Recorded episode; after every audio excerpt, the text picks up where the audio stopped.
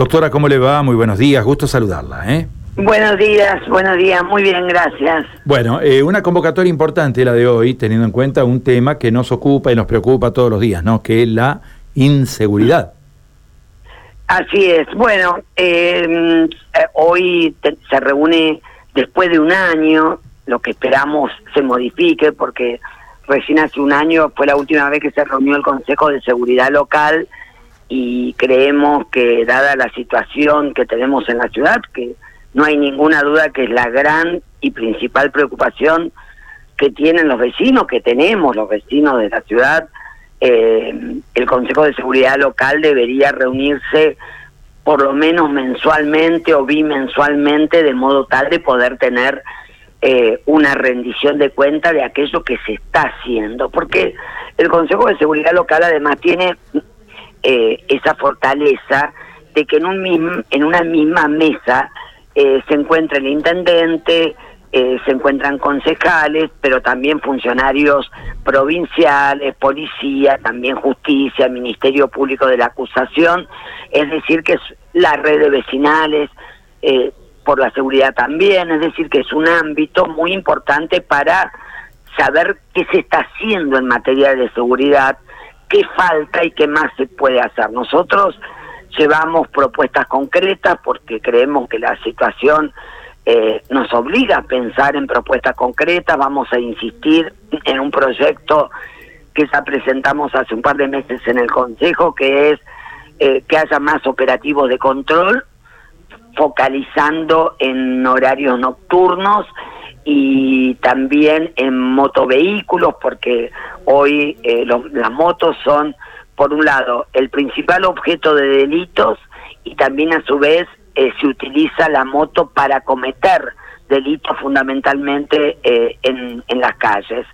Y vamos a pedir más operativos de control y que también simplemente vamos a insistir el sistema Cóndor, que es un sistema que tiene la policía de la provincia de Santa Fe, que se puede hacer en conjunto con el municipio o hacerlo el municipio directamente, que permite detectar en tiempo real si esa moto tenga o no patente, porque es con el motor de chasis, tiene orden de captura y si esa persona es orden de secuestro y si esa persona eh, tiene orden de captura. Vamos a plantear también la celeridad en los procesos. Ustedes seguramente recordarán, en diciembre cuando se aprobó el presupuesto municipal, se aprobó una partida específica de 50 millones de pesos que era para equipamiento, para la Guardia de Seguridad, para camionetas y em, equipamiento tecnológico, más cámaras, más alarmas, más botones de alerta. Recién a fines de este mes, el 30 de marzo, hay una primera licitación y por 10 millones, eh, cuando se aprobaron 50 y también sabemos, si queremos saber la cifra exacta, que provincia le ha dado un monto cercano a los 20 millones para equipamiento en tecnología. Entonces, bueno, queremos saber concretamente qué se va a hacer con ese dinero, pero que se haga además. Ya debería haber licitaciones, fundamentalmente teniendo el, el proceso, teniendo en cuenta el proceso inflacionario eh, que vive Argentina. Otro tema eh, que queremos mayor celeridad, mayor prevención, es las usurpaciones. Eh, las usurpaciones en la ciudad, ustedes seguramente lo escucharán a diario, todos los días o cada dos, tres días hay una nueva usurpación y el mejor modo es la prevención a través del patrullaje de la Guardia de, Seguridad Institucional, porque una vez que se construye ya es muy difícil luego eh, volver atrás. Otro tema central es qué pasa con las fuerzas federales. Eh, ustedes recordarán seguramente también, porque esto se hizo un anuncio eh, muy importante el año pasado, que venían a Santa Fe 101 eh, personal de fuerzas federales, lo cual nos pareció un número muy escaso, pero bueno, algo es algo, digamos, y la verdad que no lo vemos, no los vemos en la calle, no sabemos si han venido y cuál es, en conclusión, el mapa del delito que se está utilizando en la ciudad de Santa Fe, porque lo que queda claro es eh, que la situación es dramática, que hay que actuar de modo enérgico, de modo claro y fundamentalmente estratégicamente en la ciudad.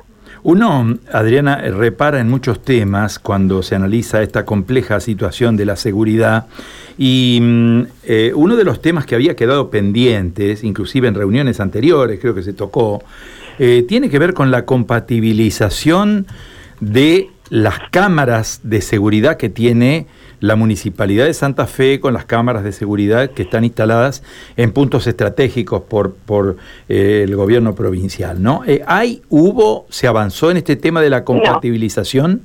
Así es, bueno, este, así es, digo, a que es un tema recurrente, porque la verdad que es hace varios años que se viene solicitando que se trabaje en espejo eh, las cámaras de provincia con municipio, esto todavía no está resuelto, pero yo eh, te agrego algo más que, es de preocupación, es que hay muchas cámaras en el municipio, no lo sé en provincia, este, hoy probablemente sea una de las preguntas que también hagamos, eh, que no funcionan, que no funcionan. Entonces, por eso digo que la celeridad en los procesos, porque este 50 millones de pesos de equipamiento tiene que ver con eso. La tecnología se ha modificado, ha avanzado mucho.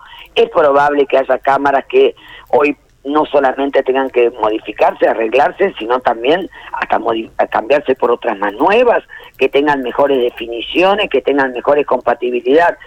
Eh, razón por la cual tiene que haber un plan de equipamiento constante de cámaras de seguridad y como bien vos decís, además en compatibilidad con lo que está sucediendo con las cámaras de provincia. Y te agrego algo más vinculado a provincia también, que es el funcionamiento del 911, porque también es uno de los temas que nos preocupan, nos llegan muchos comentarios, eh, denuncias de vecinos, de vecinas que nos dicen que el 911 no está funcionando como corresponde, tardan mucho los móviles en llegar o no llegan los móviles directamente, eh, se atiende muy tarde porque justamente cuál es eh, el 911, que, ¿cuál es la ventaja que tiene? Que se atiende rápido y que inmediatamente hay una cámara o hay un móvil cerca. Claro. Ese es el, el, el, objetivo del 911. Se dice permanentemente, se menciona permanentemente en la ciudad que siempre, desgraciadamente digo, ¿no? Desgraciadamente porque es para mal de todos nosotros, pero ver que siempre el delito está un paso antes que los operativos de seguridad. ¿Cómo se resuelve este tema eh, a la luz de que, a ver, los delincuentes por lo general cuentan con inteligencia, por lo general actúan en base al factor sorpresa, algo que por lo general desconcierta muchas veces tanto a las víctimas como a la fuerza de seguridad. ¿Cómo se contrarresta todo esto? Mira, Carlos, muy importante lo que decís y frente a eso eh, hay dos, digamos, eh, instrumentos o acciones. Una es la acción de tipo preventivo. Si vos tenés patrullaje preventivo, es decir, personal en la calle, personal policial, pero también personal de la Guardia de Seguridad Institucional, recorriendo las calles de, de forma de cuadrícula, estratégicamente con el mapa del delito, porque el otro instrumento fundamental que hay que tener es un mapa del delito. El mapa del delito se hace estratégicamente y también se hace teniendo en cuenta la inteligencia de parte fundamentalmente de las fuerzas policiales, provinciales o federales. Eh, ¿Cuáles son los lugares? ¿Quiénes son las personas eh, que cometen delitos? ¿Qué tipo de eh, utilizan autos, utilizan motos, utilizan a personas, hay menores involucrados, bueno, todo eso te permite tener el, el mapa del delito. Pero por eso para nosotros, y sobre todo teniendo en cuenta que hoy el consejo que se reúne es un consejo fundamentalmente local, tiene que ver directamente con qué puede hacer el municipio. Y nosotros esto lo dijimos eh, en campaña, lo hemos hecho cuando estuvimos en la gestión, estamos convencidos que el municipio puede y debe hacer mucho en materia de prevención en seguridad. tiene que también ponerse al frente de este tema. Y después está el otro tema. El otro tema, Adriana, que también es un tema que inquieta, porque esto, esto golpea y golpea directamente al vecino. Eh, a ver, eh, esta migración del delito en función de lo que estábamos explicando. Es decir, por ejemplo, por ejemplo, se disponen recorridas de policías eh, varones y policías mujeres a pie por las principales avenidas y el delito migra hacia el interior de un barrio. Se dispone una custodia especial en ese barrio, el delito migra a otro barrio. ¿Cómo se hace para contrarrestar esto, que es un movimiento permanente y que golpea en distintos barrios? Cuando no es Barrio Sur es Roma, cuando no es Roma es El Pozo, cuando no es El Pozo tenemos el problema en Candioti. Es decir, tenemos un, una complejidad de situaciones que yo creo que hay que atenderlas y hay que atenderlas con urgencia porque golpea al vecino, decía, ¿no? En el comienzo, ¿no? Por supuesto, pero aparte se va agravando, porque vos fíjate que vos me ibas comentando esto y vos lo comentás porque porque lo conoces, porque te lo contó un vecino, una vecina, por un amigo, por un familiar, o, bueno, ojalá que no sea por algo personal, digamos. Pero todos conocemos algo de lo que está pasando desde ya hace bastante tiempo en materia de eh, delincuencia. Yo voy a un barrio y a mí la vecina, el vecino del barrio me dice, mira, este, acá hay una organización criminal que está en tal lado, en tal calle, eh, vinculado al tema droga o vinculado al tema de objetos robados. Bueno, si ese vecino, y que por supuesto yo que les digo, bueno, y ustedes no denuncien y no, porque nos da miedo y no, porque no sabemos, bueno, pero si ese vecino ya sabe lo que está pasando, esto que decís vos, si hace un patrullaje en las avenidas, entonces sabemos que dos, tres cuadras para adentro de la avenida probablemente pasa a ser un lugar eh, donde se pueda ser eh, sujeto de, de algún tipo de delito. Esto también lo tienen que saber las fuerzas de seguridad. Por eso el, el, mapa del delito y el patrullaje preventivo es tan importante. Mira, yo presenté también unos proyectos que les llamamos corredores seguros para que haya patrullaje preventivo, para que haya iluminación, transitabilidad de las calles en, en este caso, Alto Verde y en Santa Rosa de Lima, donde hay centros educativos. Centros educativos. Esa debería ser hoy una prioridad. En aquellos lugares donde hay centros educativos eh, porque van muchas familias, porque van muchos niños y niñas solos, porque muchas veces eh, ellos mismos ya tienen esa autonomía porque viven cerca en el barrio. Tiene que haber, pues digo, cuestiones básicas vinculadas a seguridad, iluminación, transitabilidad de las calles, mejores recorridos de colectivo y por supuesto un patrullaje preventivo. Sí, sí. Eh, en los centros de salud sucede lo mismo, ¿no? son, son situaciones análogas. Claro. Eh, Adriana, eh, ojalá tengan un avance, puedan fructificar todas estas gestiones que se hacen en función de compatibilizar la tarea del municipio con la tarea de seguridad que brinda la provincia o que debe brindar la provincia en circunstancias de esto, porque el vecino está muy golpeado, el vecino está muy ofuscado, el vecino está realmente muy, muy miedoso de todas las situaciones que ocurren y que ve a diario en las calles de la ciudad. ¿no? Ojalá puedan avanzar. ¿eh? Sí, la situación, eh, yo no me gusta, digamos, tampoco este ser eh, muy en, este tema hay que ser cuidadosos, pero creo que hoy la situación es dramática. Esto es así. Estamos cambiando nuestras costumbres todos. Eh, es así.